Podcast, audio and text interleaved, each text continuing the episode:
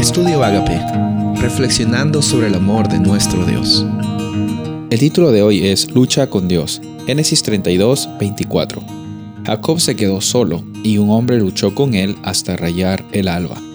La historia ahora nos lleva hacia el punto en el cual Jacob se está despidiendo, ya se despide de Labán, está eh, teniendo quizás las noticias, recibiendo las noticias de que su hermano Esaú se estaba acercando con 400 hombres, aparentemente soldados, aparentemente personas que estaban buscando la guerra. Y Jacob se pone ante la presencia de Dios y reconoce que él había eh, en el pasado había sido la persona que ofendió a su hermano y quizás con muchas expectativas tratando de hacer todos los planes que él podía eh, lograr para que eh, quizás por alguna razón que la guerra estalle contra su hermano, su familia no sea destruida completamente, sino al menos eh, dispersados, iba a ser menos el impacto y hubiera sido también más fácil escapar. Yo no sé. Jacob estaba probablemente abrumado por las circunstancias que él estaba viviendo, eh, las expectativas que tenía sobre cómo era que su hermano iba a reaccionar. Ora a Dios. Y también vemos que en medio de esta situación, un varón lo ataca. Alguien lo ataca.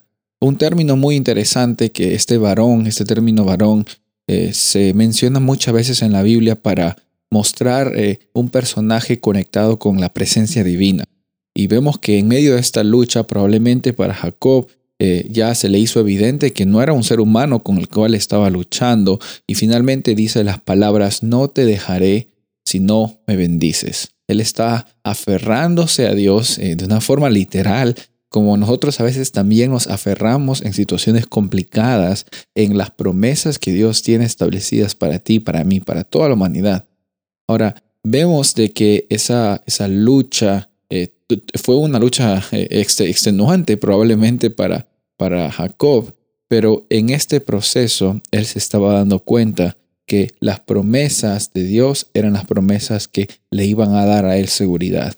La presencia de Dios es lo que le iba a dar abundancia. Y sin importar las circunstancias en las que se encuentre, él no iba a dejar las promesas de Dios en su vida y no iba a dejar que la presencia de Dios lo abandone. Y en ese momento él fue perdonado. En ese momento ya no eh, dejó, dejó de pensar solamente una forma humana de cómo él se podía salvar de los problemas, sino en ese momento se le es dado un nuevo nombre, el nombre Israel.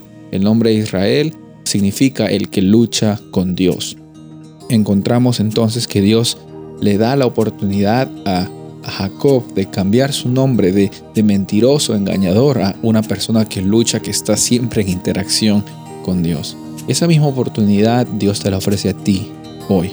Aférrate a sus promesas, confía en Él, que su presencia nunca te abandone y hoy podrás vivir un día con abundancia. Soy el pastor Rubén Casabona y deseo que tengas un día bendecido.